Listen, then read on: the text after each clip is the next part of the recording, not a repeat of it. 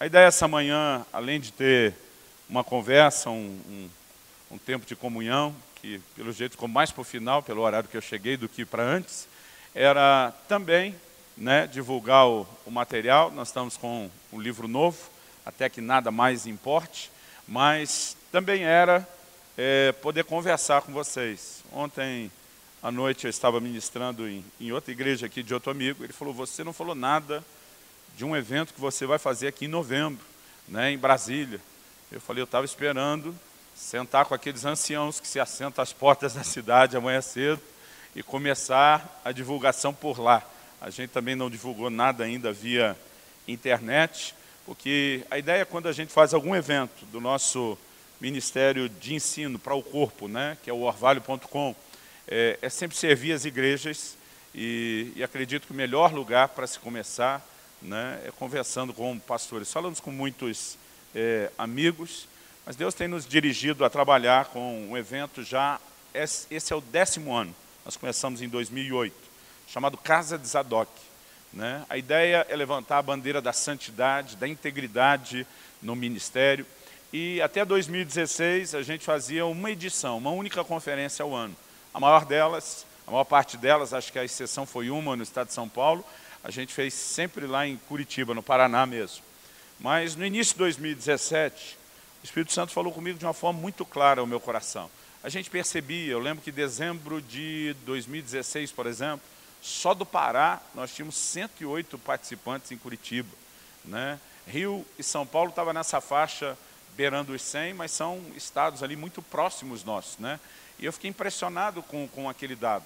Mas um dia estava orando, o Espírito Santo falou comigo, eu quero que você regionalize o evento. Né? E nós começamos a fazer um em cada uma das cinco regiões. A ideia é que cada ano a gente mude o estado dentro da região. Né? Então, ano passado, Centro-Oeste, por exemplo, nós fizemos em Campo Grande, Mato Grosso do Sul. A ideia é trazer para cá esse ano. Né? Nordeste, ano passado, fizemos na Paraíba. Esse ano estamos indo para o Ceará. Né? E assim por diante. É, nos dias 1 e 2 de novembro, nós vamos realizar esse evento aqui. E eu quero trazer uma palavra rápida, né? ou pelo menos tentar fazer a versão mais rápida possível. Eu sei o quão ocupado é a vida e a agenda de vocês, e eu não vou ficar nem um pouco, nem um pouco incomodado se eu ver alguém levantar e sair antes. Eu acho que de estar aqui já é uma, uma grande expressão de amor, carinho e honra né, da sua parte. Mas eu vou tentar resumir ao que Deus tem trazido ao nosso coração e que nos levou a trabalhar com esse evento e qual né, o foco e por que nós trabalhamos dessa forma. Em relação ao nosso livro, a gente tem ali fora um preço sugerido, porque é o primeiro livro, é meu 15º livro, mas o primeiro que eu faço sem ser pelo nosso ministério, né, fizemos, lançamos ele pela United Press, que é um braço da Ragnus. É, o título do livro é Até que nada mais importe. Como viver longe de um mundo de performances religiosas e mais próximo do que Deus espera de você. Eu tenho falado muito desse assunto, mas nessa manhã eu não sinto que seja a ênfase que Deus quer. E eu queria que você abrisse sua Bíblia, por favor, lá no livro de Ezequiel, no capítulo 48 e no versículo 11. Esse texto, na verdade, é parte das visões que Deus estava dando a Ezequiel, depois daquele período de apostasia muito forte e intenso do exílio de Babilônia, Desde o capítulo 37 começam as visões da restauração da nação de Israel com o vale de ossos secos. Né? Aquilo retrata a condição, a degradação espiritual que a nação havia alcançado e Deus falando de como ele poderia e iria reverter aquilo e trazer cura. No capítulo 47 do rio, né, aquele rio que vivifica tudo, mais uma vez, Deus está sinalizando o que ele faria pela nação. E Deus começa a falar a respeito de um templo, de uma nova casa, porque a anterior, erguida por Salomão, havia sido derribada.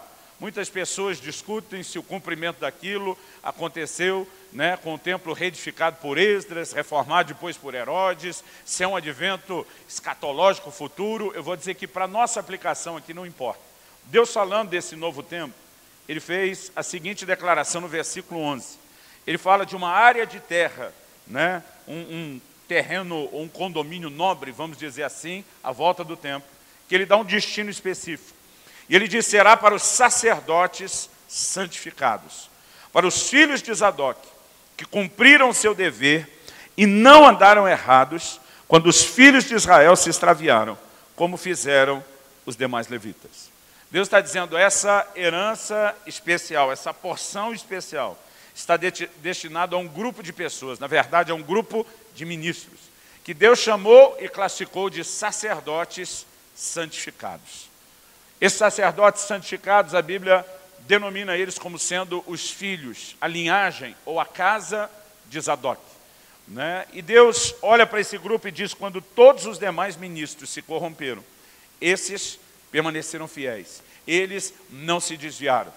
E como Deus trabalha não necessariamente com um evangelho baseado em méritos, nós sabemos disso, mas também com semeadura e safe, né? com reciprocidade. E Ele é o Deus que disse uma certa ocasião, inclusive falando de ministros que tinham errado, ele diz, eu honro aqueles que me honram, mas os que me desprezam, eu desprezarei. Nós precisamos entender uma perspectiva na qual Deus trabalha, que é justamente a de honrar aqueles que o honram. Eu quero te dizer que uma das maiores expressões de honra que nós podemos dar a Deus. Não é simplesmente uma boa oferta num culto, não tem a ver apenas com erguer as mãos e a maneira como nos entregamos ou nos rendemos na adoração, mas tem a ver com um estilo de vida que nós decidimos né, trilhar diante de Deus. E quando eu vejo aqui o Senhor falando justamente a respeito desses sacerdotes santificados, eu vejo uma mensagem que eu classificaria ela como para lá de importante. Eu vejo algo importante que nós precisamos entender e compreender. Mas para que a gente entenda do que, que Deus realmente está falando ou tratando aqui em Ezequiel 48, eu acho que essa história ela tem que, ser, tem que se começar a ser contada um pouco antes. Então eu quero fazer aqui algo parecido com aqueles filmes, eu gosto desse padrão de comunicação. Às vezes você começa um filme com uma cena interessante, de repente para, e aí vem lá uma legenda. Tanto tempo antes, né, o filme está dizendo, é aqui que nós vamos chegar. Mas para você entender essa cena, que será parte do desfecho, nós vamos contar a história desde o início. Né? Então, eu queria que você abrisse um pouquinho a sua Bíblia aí comigo. No primeiro livro de Samuel, no capítulo 2, a partir do versículo 27. Nós temos aqui uma palavra que a gente pode classificar aí no nível de autoconfronto, que Deus profere contra a casa de Eli. Em 1 Samuel, no capítulo 2, a Bíblia diz que um homem de Deus, nós não sabemos quem, não sabemos seu nome, mas a Bíblia diz, veio um homem de Deus a Eli e lhe disse, assim diz o Senhor, não me manifestei na verdade a casa de teu pai, aqui uma referência a Arão, estando os israelitas ainda no Egito, na casa de Faraó, eu escolhi dentre todas as tribos de Israel para ser o meu sacerdote, para subir ao meu altar, para queimar o incenso e para trazer a estola sacerdotal perante mim. E dei à casa de teu pai todas as ofertas queimadas dos filhos de Israel. Porque pisais aos pés os meus sacrifícios e as minhas ofertas de manjares, que ordenei se me fizessem na minha morada, e tu, porque honras a teus filhos mais do que a mim, para tu e eles vos engordardes das melhores de todas as ofertas do meu povo de Israel. Portanto, diz o Senhor Deus de Israel, na verdade dissera eu que a tua casa e a casa de teu pai andariam diante de mim perpetuamente, porém agora, diz o Senhor, longe de mim tal coisa. Porque aos que me honram, honrarei, porém os que me desprezam serão desmerecidos. Eis que vem os dias em que cortarei o teu braço e o braço da casa de teu pai, para que não haja mais velho nenhum em tua casa e verás o aperto da morada de Deus a um tempo com o bem que fará Israel, e jamais haverá velho em tua casa.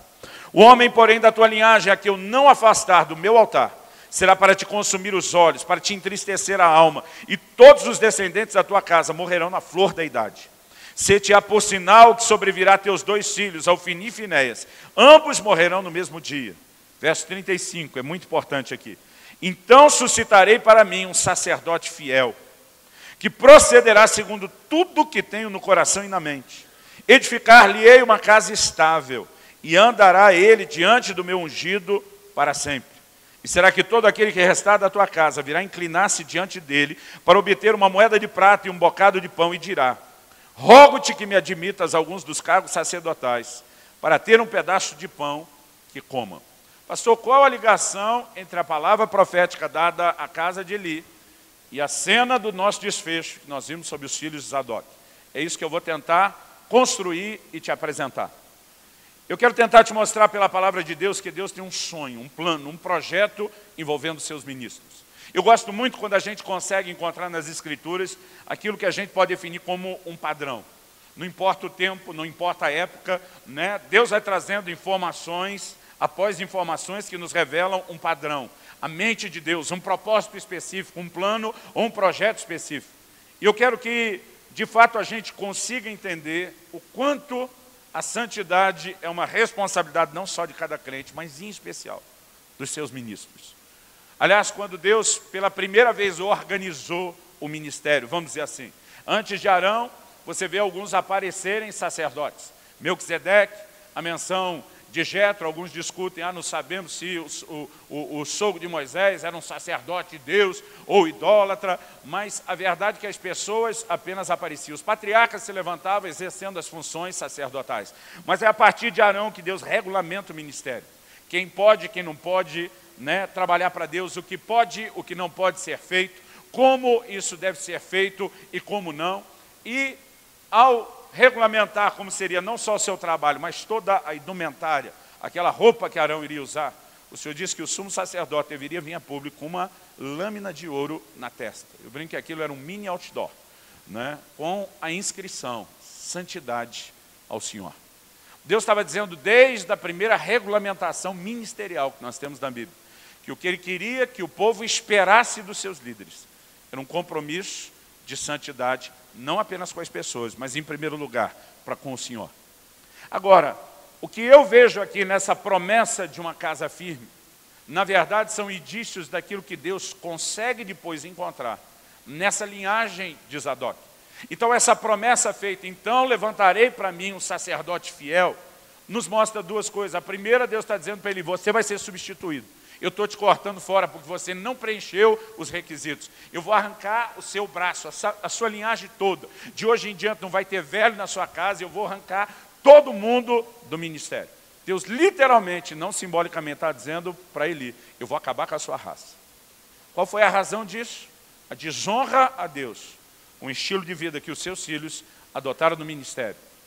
Deus não fez nenhuma acusação específica de que Eli estivesse roubando como seus filhos sozinho, de que ele estivesse se prostituindo como seus filhos sozinho, mas ele diz, você não transmitiu a eles uma visão de temor, você não transmitiu um DNA de honra e de compromisso, então vocês estão desqualificados, não servem mais.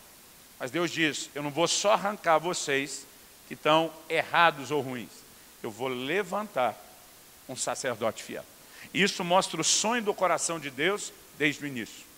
O que eu quero te mostrar é que o cumprimento da promessa de um sacerdote fiel envolve Zadok e a sua casa e a sua descendência. Mas antes é importante que a gente entenda e reconheça que a casa de Eli, ela vive esse cumprimento de promessa né, que Deus fez. A coisa começa a ruir e desmoronar depressa. A arca de Deus é pedida no campo de batalha, os filhos de Eli morrem no mesmo dia e o sinal que Deus anunciou acontece. O próprio Eli, com a notícia da arca, cai da cadeira, quebra o pescoço, morre. A tragédia se instalou naquela família. A filha, a, a, a, a nora dele, com a, com a notícia da morte do seu filho, entra em trabalho de parto. Na hora do parto, com o nascimento da criança, ela morre e agora a morte se instala naquela linhagem. De repente, nós temos aqui um, um, um pequeno é, é, gap, um pequeno intervalo, mas daqui a pouco a coisa volta a acontecer com intensidade. Eu não sei se você lembra, nós temos a descrição disso em 1 Samuel, na verdade, esse relato está lá no capítulo 22, a partir do versículo 16. A Bíblia mostra que Davi acaba tomando conhecimento da conspiração de Saul para matá-lo, é advertido por Jonatas, resolve fugir. Nessa, Saul está bravo. Ele diz, meu filho faz aliança com Davi, eu sou o último a saber. Saul reúne os principais homens do seu exército, começa a apertar eles. E diz, vocês acham que quando Davi reinar, ele vai dar a moral que eu dei para vocês? Vai colocar vocês em carro de confiança, como eu coloquei vocês? Vai dar a vocês os benefícios que eu dei a vocês? E mesmo assim, se se cobrindo o cara, em vez de me deixar saber, quando a turma começa a ser lembrada da perda de privilégio que chegará. Um deles, Doeg, a Bíblia diz, um edomita, dá com a língua nos dentes, diz, olha, eu estava lá na casa de Deus, e eu vi o sacerdote Amelé consultando ao Senhor em favor de Davi. entregou a ele provisões, a espada de Golias. Saúl diz, agora nós estamos começando a se entender, e manda chamar Aimeleque, o sacerdote, para um confronto. E diz, você e Davi estão de mãos dadas. Ele diz para o rei, eu não estou sabendo de nada dos seus problemas de família. O homem é seu genro, lidera os seus exércitos, é um dos camaradas da maior confiança sua. Ele bate na minha porta pedindo para consultar o senhor e eu sou obrigado a saber do problema, eu não estou apoiando conspiração nenhuma, eu não sei de nada. Saul não acredita em Aimeleque, diz para ele, você vai morrer, você e a sua casa. A Bíblia diz que Davi, é, é, Saul tinha mandado chamar Aimeleque e os sacerdotes do Senhor. E a Bíblia diz que eles estavam em 85 homens, vestindo estola sacerdotal que Saul mandou executar. O texto mostra que os seus homens não tiveram coragem de tocar nos sacerdotes ungidos do Senhor. Então ele manda Doeg, o Edomita, que tinha dado com a língua nos dentes, fazer isso. E a Bíblia diz que morreram naquele dia, foi uma chacina, 85 homens de estola sacerdotal. Não bastasse a chacina dos 85, Saul manda exterminar Nob, que era a cidade sacerdotal de onde eles tinham vindo. A Bíblia diz que ele manda matar mulheres, crianças, animais, crianças de colo. Ele exterminou uma cidade sacerdotal inteira. De quem era a linhagem predominante que habitava naquela cidade? A linhagem de Eli. A palavra que Deus deu a Eli, ela começou a se cumprir com a morte dos seus filhos, mas não terminou. Porque Deus não disse que ia tirar só os filhos, Deus disse, eu vou arrancar a sua raça toda, a sua linhagem. Então, nesse momento, nesse ambiente de chacina, do descontrole de um líder como Saul, a palavra ainda está se cumprindo. Mas ela não parou. Porque a Bíblia diz, Abiatar, o único sobrevivente da linhagem de Eli, escapou e foi ter com Davi. Davi se sente culpado pela morte de tantos sacerdotes. Ele diz, eu devia ter suspeitado que quando Doeg me viu ali, ele falaria isso para Saul. Davi se sente culpado, diz, eu sou a causa da morte de toda a casa do teu pai. Fica comigo, enquanto você estiver comigo, ninguém te toca. Então, durante os dias da vida de Davi, Abiatar ganha acolhida. E Abiatar, junto com outros sacerdotes, chamados Zadok, são os que carregam a arca, a estola sacerdotal, servem ao Senhor ao lado de Davi. E durante a vida de Davi nós temos, literalmente, que alguns chamariam de o último dos moicanos, um sobrevivente da linhagem de Eli, que ainda está lá, que é Abiatar.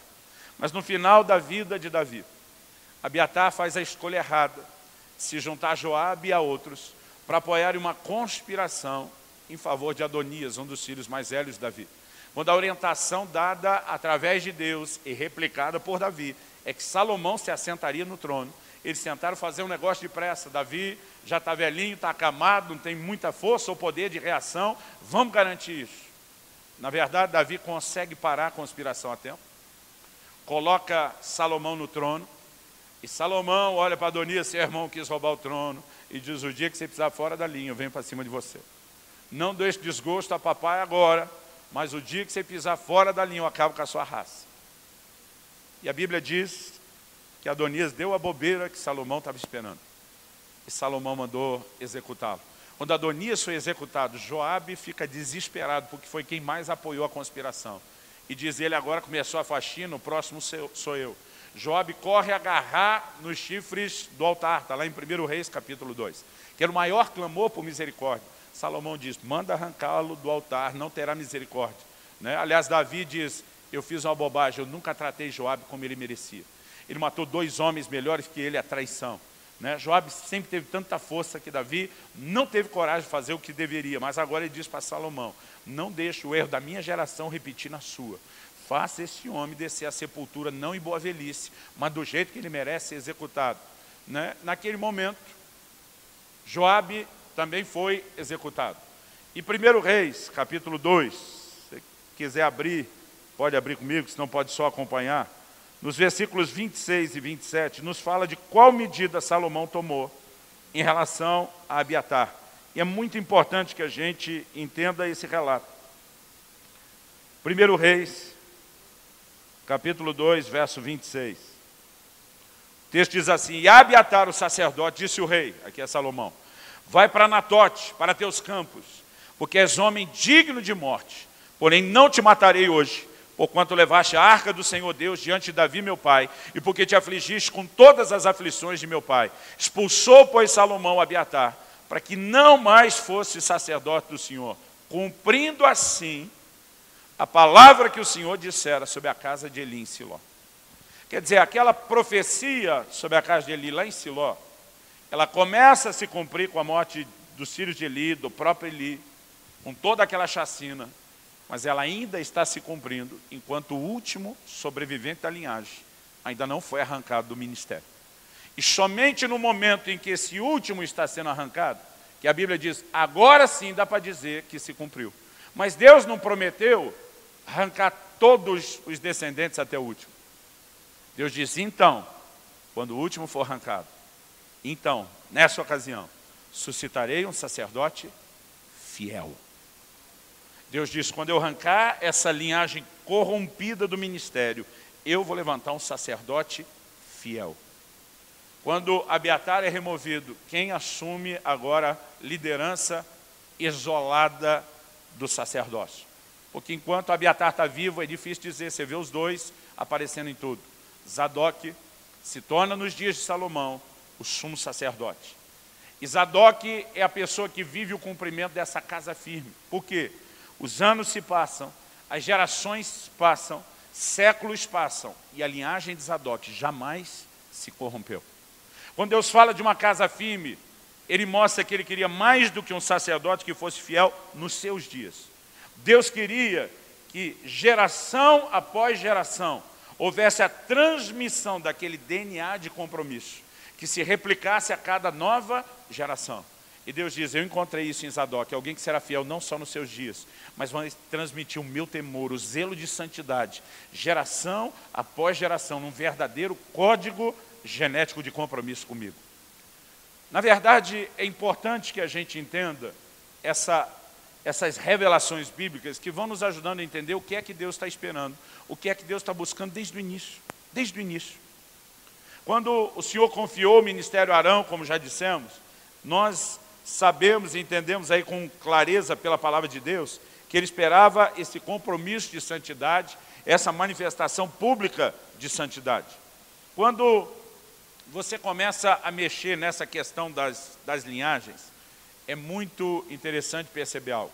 Eu não dei os textos, os versículos para ganhar tempo, mas se você estiver anotando, 1 Samuel 14, 3, 1 Crônicas 24, 3, mostra que essa linhagem toda de Aimeleque, essa turma toda que morreram, eram da descendência de Eli.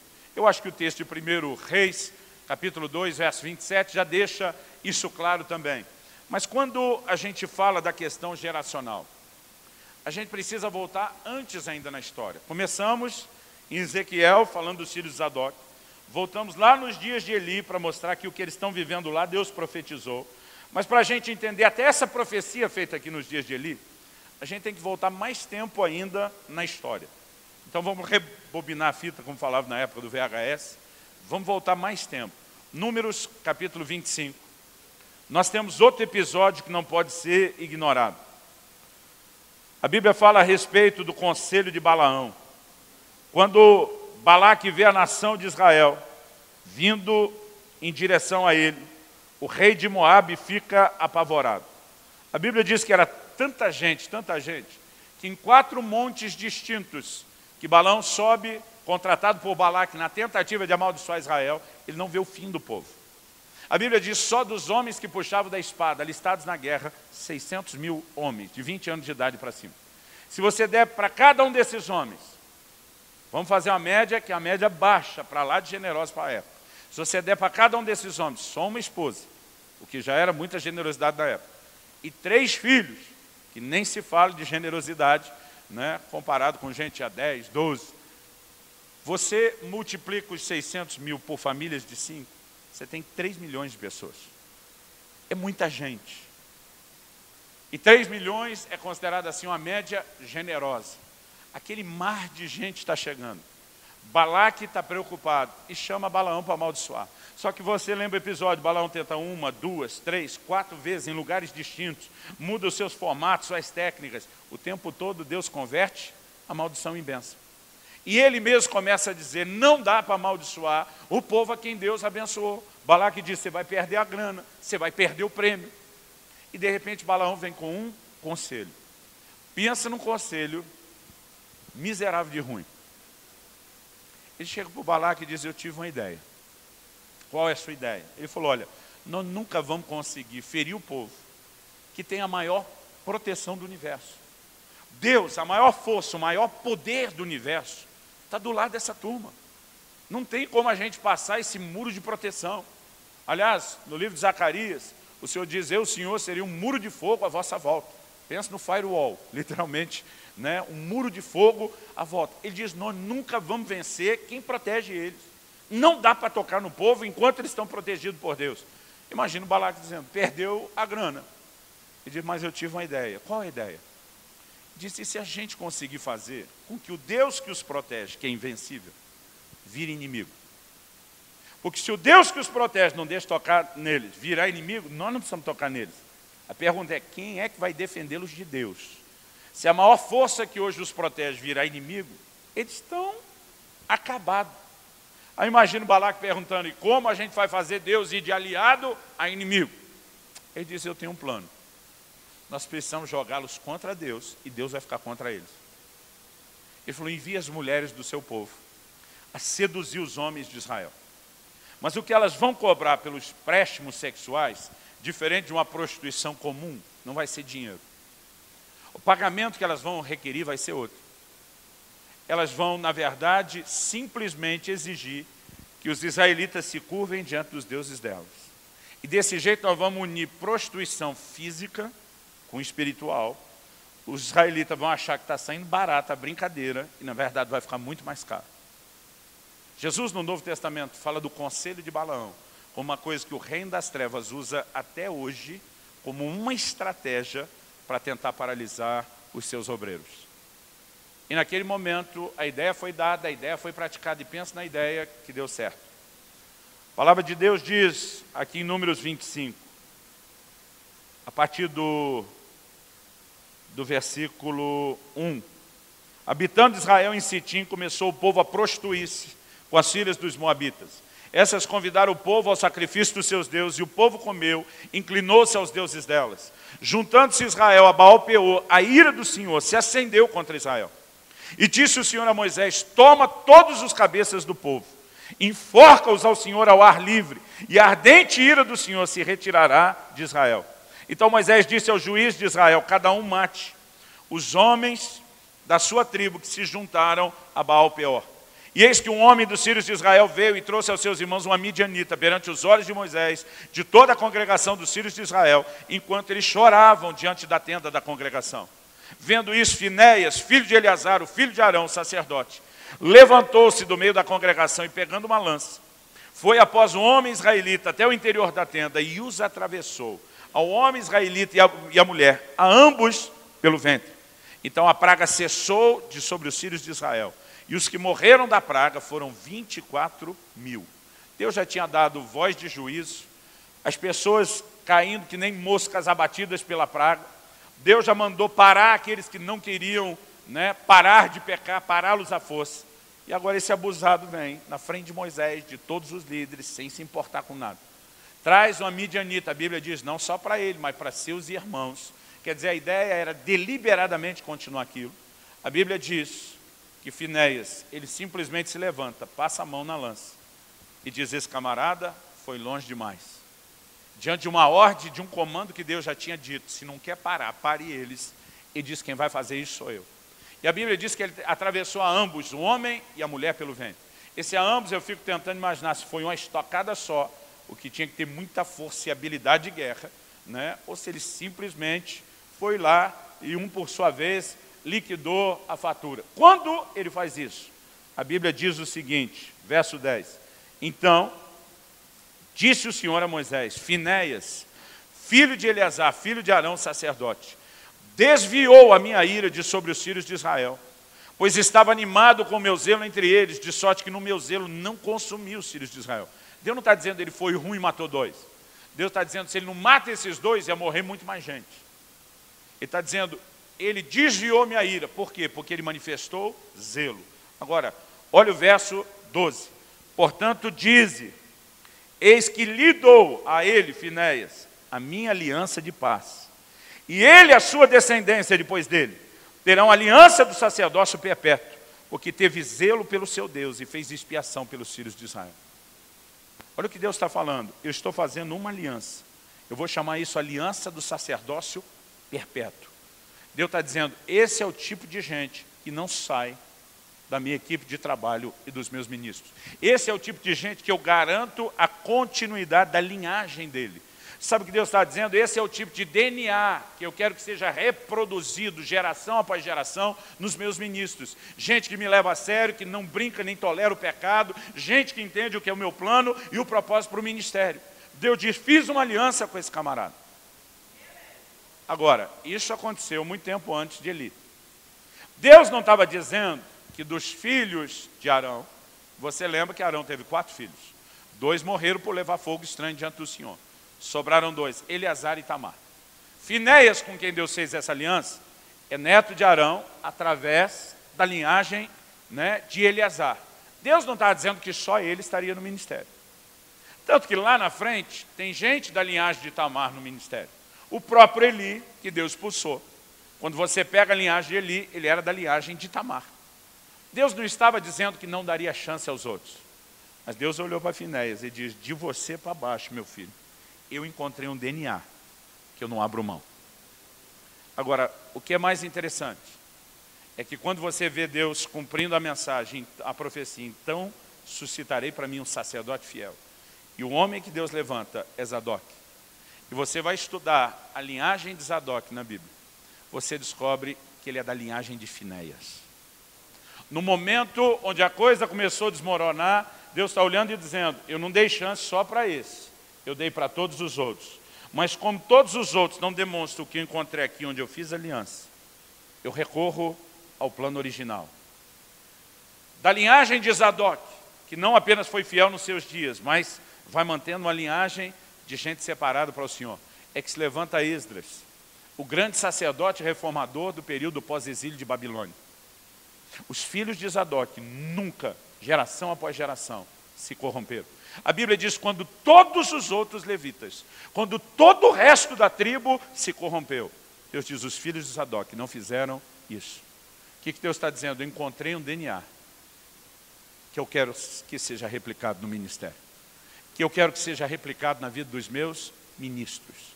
Gente, isso precisa revelar algo para nós que talvez a gente não esteja enxergando a importância e a seriedade. Porque nós vivemos dias de relativização.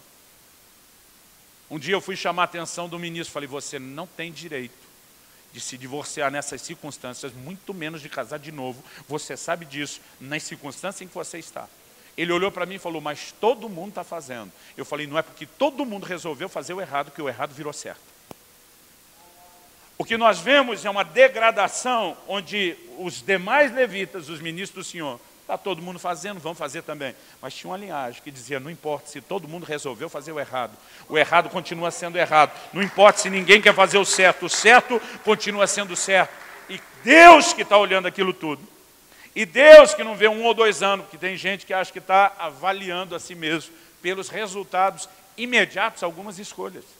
Irmão, deixa eu te dizer uma coisa. Deus deu uma ordem para Moisés falar a rocha.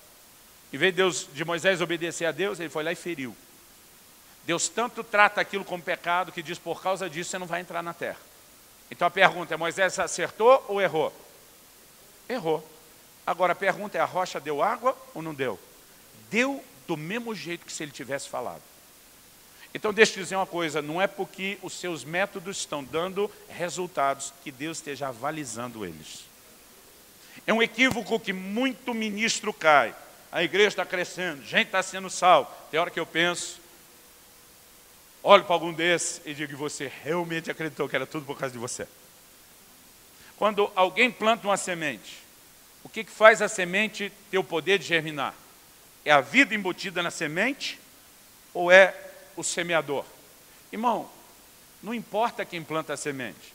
Pode ser um engenheiro agrônomo que entende tudo, pode ser alguém como eu que ignora né, a, a as leis que envolvem a germinação. A Bíblia diz, a semente por si mesmo brota. A semente não brota por causa de quem plantou, brota porque ela tem algo nela. E quando você prega a palavra de Deus e ela dá resultado no coração das pessoas, não é por causa de você, é apesar de você.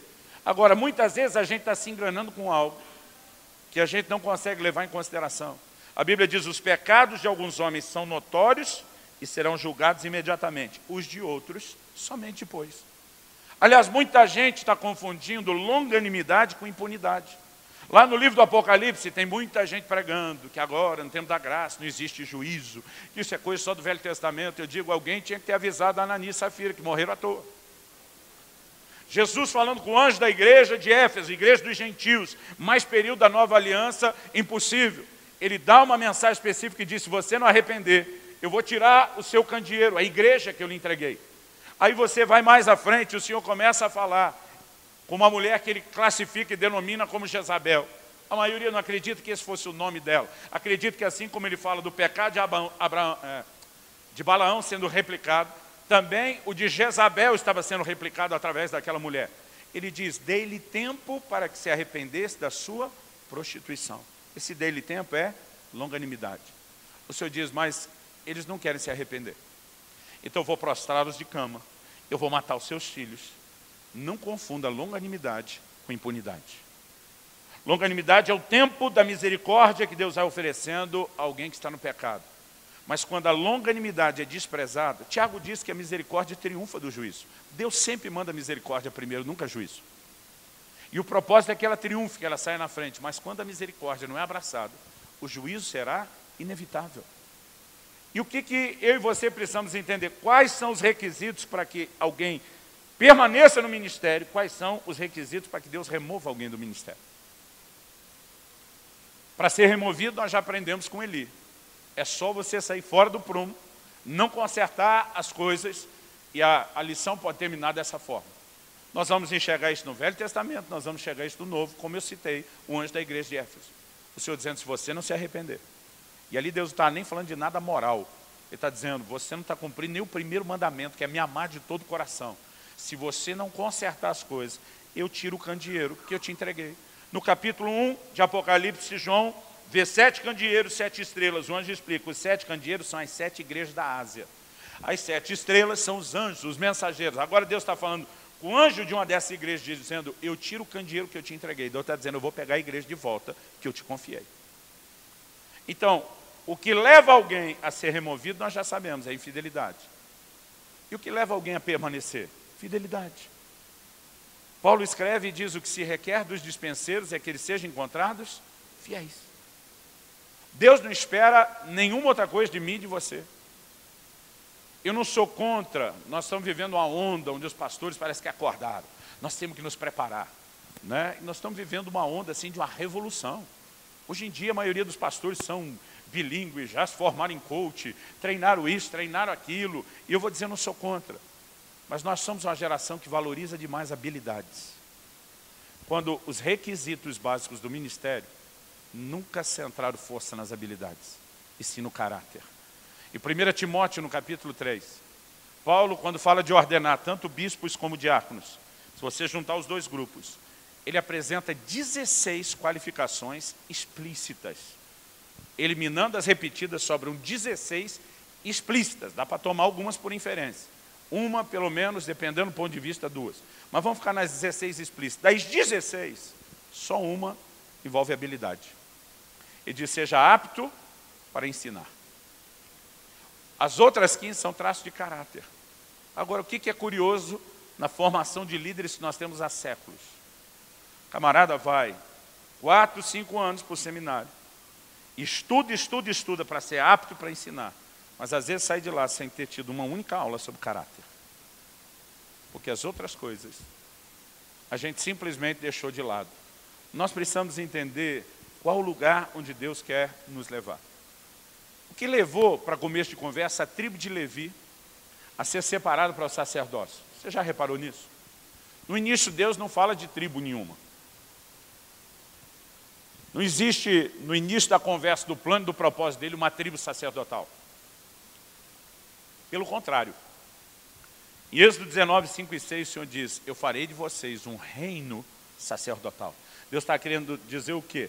Esse reino todo, essa nação inteira tem que ser sacerdotes. Todo mundo tem que ser sacerdote. E essa é a réplica do que nós vivemos hoje. Quando Pedro escreve e aplica para a igreja, vós sois a nação santa, a geração eleita, o sacerdócio real é o mesmo jogo de palavras de reino de sacerdotes usado lá atrás. A ideia que nós defendemos hoje do sacerdócio universal do crente é uma réplica do que Deus falou que ele queria da nação de Israel. Mas em algum momento Deus vai lá e separa uma tribo em detrimento das demais. O que, que aconteceu? O que, que levou a essa escolha? Em Deuteronômio, que significa segunda lei ou repetição da lei, a gente tem os, os highlights, os melhores e piores momentos da, da, da história de Israel e a repetição não só de acontecimentos, mas de leis importantes. Em Deuteronômio 10, 8, Moisés diz assim, foi nesse tempo que o Senhor separou a tribo de Levi para o sacerdócio. Do que, que ele estava falando quando diz foi nesse tempo? Moisés estava falando daquele episódio que envolve a primeira e a segunda subida dele no monte, onde ele passa 40 dias diante do Senhor para receber os dez mandamentos e os mandamentos que iriam nortear o seu povo. O que, que aconteceu nesse interim das duas subidas que levou Deus a separar a tribo de Levi? Abre comigo Êxodo, no capítulo 32. E se você ainda não enxergou, eu quando descobri isso foi um choque para mim. Eu quero te mostrar. Moisés desce do monte porque Deus diz, o povo que você tirou do Egito já se corrompeu. A Bíblia diz que Moisés descobriu, verso 25, que o povo estava desenfreado. Essa palavra no original hebraico significa desenfreado. Sem freio. O que, que isso significa? Que Moisés tentou fazê-los parar de pecar e não conseguiu. Estavam sem freios. Não dava para parar o povo. Então o povo diz assim, vendo Moisés, que o povo estava desenfreado, pois Arão deixara solta para vergonha no meio dos seus inimigos, pôs-se em pé à entrada do arraial. Então, eu entrei hoje por aquela porta ali. E quando eu, eu entrei, era a porta de entrada. Mas a hora que eu saí, a mesma porta é porta do quê? De saída. Ele se põe à entrada do arraial. A entrada para quem está fora. Para quem está dentro, é a saída, é o limite. Para Moisés se colocar à entrada, ele saiu do arraial. O que, que Moisés está dizendo? Eu não vou compactuar e nem ser cúmplice com esses de vocês que não querem parar de pecar estão desenfreados. Agora, do lado de cá, e a Bíblia não diz isso, mas na minha cabeça, na minha imaginação santificada pelo Espírito Santo, eu imagino Moisés ainda pegando a vara dele, fazendo uma risca no chão, para definir bem os termos, quem está de que lado. Olha o que Moisés diz. Pôs-se em pé a entrada do arraial e disse, quem é do Senhor, vem até mim. Ele não chamou um grupo específico. E diz: quem não compactua com o que está acontecendo do lado de lá, que parece estar imparável, vem para o lado de cá comigo. Quem que saiu para se unir a Moisés? Olha o que diz o texto. Então se juntaram a ele quem? Todos os filhos de Levi, não alguns, não a maioria, todos, inclusive o cabeção do Arão que tinha feito a confusão do lado de lá. Só a tribo de Levi se posicionou do lado de Moisés aos quais disse, agora é a mensagem que vem para quem passou do lado de cá, aos quais disse, assim diz o Senhor, o Deus de Israel, cada um cinja a espada sob o lado, passai e tornai a passar pelo arraial de porta em porta, mate cada um seu irmão, cada um a seu amigo, cada um o seu vizinho. Moisés está dizendo que eu vou pedir para vocês, cambado, não é fácil não. Vai ser difícil, vai ser duro, vai ser doloroso, vai ser algo que vocês não vão esquecer. Mas vocês vão pegar a espada e voltar e começar a matar gente que ama, que não quer parar de pecar. Eles tiveram a oportunidade da misericórdia que foi ignorada. Agora juízo será estabelecido. E é hora de vocês mostrar quem vocês amam ou respeitam mais. A família de vocês ou os valores de Deus. Os amigos, os relacionamentos e os parentes ou Deus. Agora a pergunta é, qual foi a escolha que Eli fez lá na frente? Eu não posso incomodar meus filhos. Ainda que eles estejam pecando tanto com o Senhor. Eu amo eles a ponto de querer deixá-los confortáveis e não fazer nada. Naquele momento Deus disse, então você está honrando mais a eles do que a mim. Moisés começa com um time e diz, quem está disposto a honrar o Senhor mais do que qualquer parente, do que qualquer outra pessoa, e colocá-lo em primeiro lugar, puxa a espada e volta. O que, que o texto diz? 28, fizeram os filhos de Levi, segundo a palavra de Moisés, e caíram do povo naquele dia uns 3 mil homens. Depois disso o povo para de pecar. Agora, olha o verso 29. Por que, que eles fizeram isso? Pois Moisés dissera: Consagrai-vos hoje ao Senhor, cada um contra seu filho, contra o seu irmão, para que ele vos conceda hoje benção. Moisés diz: O que Deus está pedindo parece difícil para vocês, mas se vocês conseguirem honrá-lo, ele vai conceder uma bênção diferenciada. Qual foi a bênção? A partir daquele dia, Deus disse: Com quem eu posso contar?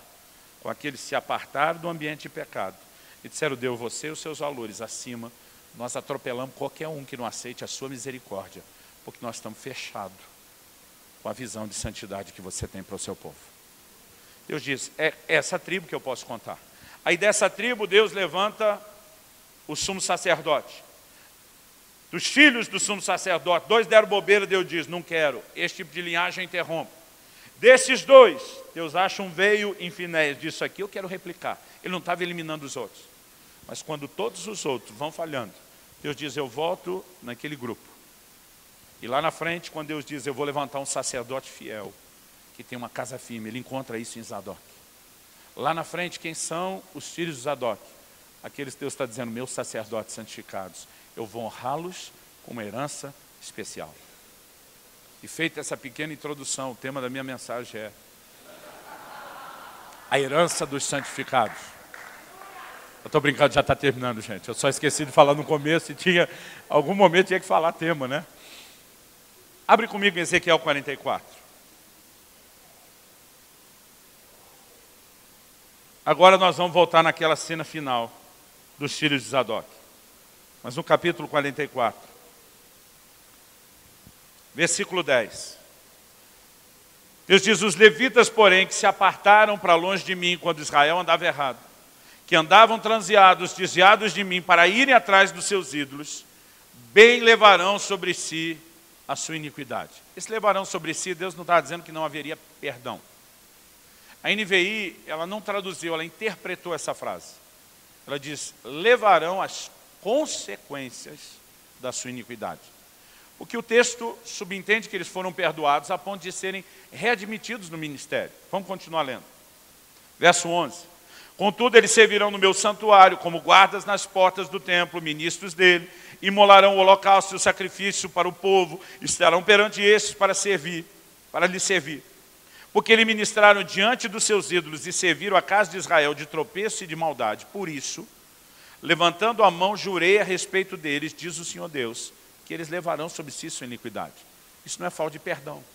O Senhor diz, eles vão ser admitidos ao trabalho, mas, verso 13, haverá consequências.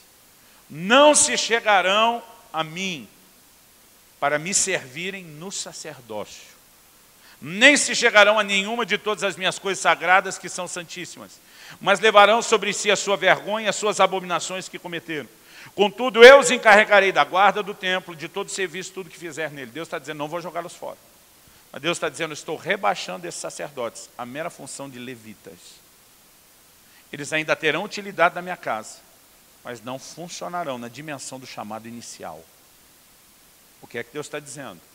A herança deles, porque não me honraram, será diminuída. Deixa eu dizer algo, nem todo pecado lança alguém para fora do ministério. Alguns tipos de pecado diminuem a nossa herança, mesmo que a gente permaneça no chamado. Um exemplo disso, quando Moisés e Arão falharam, ferindo em vez de falar rocha, eles não foram tirados do ministério por causa disso. Senhor olhou para os dois e disse, nenhum dos dois bonitão vai entrar na terra da promessa. A herança foi diminuída num aspecto, não foi removida por completo. Porque nem todo tipo de pecado nos remove por completo, mas alguns diminuem a herança. E o que nós precisamos entender é que há uma herança para os santificados. Essa herança não é só um pedaço de terra, de condomínio nobre, que Deus diz, vou te abençoar no natural e vou te dar honra. Acima de tudo é espiritual. Olha o verso 15 e o 16. Ele diz, mas os sacerdotes levitas, os filhos de Zadok, que cumpriram as prescrições do meu santuário, quando os filhos de Israel se extraviaram de mim, eles se chegarão a mim para me servirem, estarão diante de mim para me oferecerem a gordura e o sangue, diz o Senhor Deus. Eles entrarão no meu santuário, eles se chegarão à minha mesa para me servirem, cumprirão as minhas prescrições. O que é que Deus está dizendo? Esses vão ter uma herança que não é só natural. eles vão usufruir da minha presença e de uma dimensão de ministério diferenciado. Gente, eu não vim aqui apontar o dedo para ninguém, eu não vim aqui jogar pedra em ninguém. Mas há temor no meu coração. Eu tenho rodado esse Brasil né, há pelo menos 25 anos. E quando eu falo Brasil, é o Brasil todo, literalmente cada estado, a maior parte das cidades de cada estado. Eu não aguento mais ver pastor caindo, tropeçando. Isso não significa que a gente é perfeito. A Bíblia, quando fala de Elias, diz, era homem semelhante a nós, sujeito às mesmas paixões. Agora, o que eu e você precisamos entender é que o ministério não é só um privilégio. Ele é uma responsabilidade. Ele não deixa de ser uma honra. Eu não gosto quando vejo as pessoas reclamando do ministério só por causa das dificuldades. Outro dia eu estava com um grupo de pastores, é tanta reclamação, falei, pois é, gente. Deus um dia olhou para vocês, predestinou vocês para dizer, eu vou azedar a vida de vocês para deixar ela bem miserável, põe vocês no ministério. Aí todo mundo me olhou com o olho arregalado. Falei, é a filosofia de vida que vocês parecem acreditar. Que o ministério é só encrenque, que o ministério é só problema, que o ministério é só dificuldade. Falei, a minha Bíblia diz, quando alguém fala minha Bíblia, está sendo sarcástico. Elas são todas iguais. Falei para eles, minha Bíblia diz que ninguém toma para si essa honra, a não ser aquele que é chamado por Deus. O ministério é uma honra, mas não é só uma honra. Ele não é só um privilégio. Ele também é uma responsabilidade. A ponto de Jesus falar o seguinte, se qualquer um de vocês escandalizar um dos meus pequeninos, era melhor se amarrar no pescoço, uma corda enrolada numa pedra grande de moinho, e planejar suicidar lá no mar, para não ter volta. Por que, que alguém fazia isso? Se arrependesse, não conseguia soltar, afogava antes de ter arrependimento. Eu não sei na sua teologia, na minha, o suicida está lascado. Eu sei que a gente pode abrir determinadas discussões em caso de demência mental. Mas Paulo diz, se alguém destruir o templo, o santuário do Espírito, Deus o destruirá. Deus vai destruir o quê? O corpo o cara já destruiu. O que é que sobrou para Deus destruir? Agora Jesus está dizendo, é melhor você pegar a rota certa para o inferno, com suicídio planejado, do que fazer tropeçar meus pequeninos. A pergunta é, se eu e você só decidimos ir para o inferno sozinho é uma coisa, se no ministério a gente decide virar pedra, tropeço, escândalo, para fazer um strike, derrubar um monte de gente mais. Deus está dizendo, eu preferia tu indo para o inferno sozinho, do que o que vai te aguardar agora. O que é que vem depois? Para quem de forma irresponsável está vivendo o ministério com mau testemunho e escândalo. Irmão, haverá um dia de prestação de contas. As ovelhas não são nossas, elas nos foram confiadas. Embora nenhum de nós seja perfeito, a gente tem obrigação de viver num lugar diante de Deus, de completa rendição. Jesus disse, sem mim nada podeis fazer. Nós não vamos viver integridade sozinhos, nós precisamos dele. Mas não adianta achar que só ele bota integridade sem que a gente queira e faça parceria com ele. Então o ministério é uma responsabilidade. E o mais importante não é como você começa, é como você termina.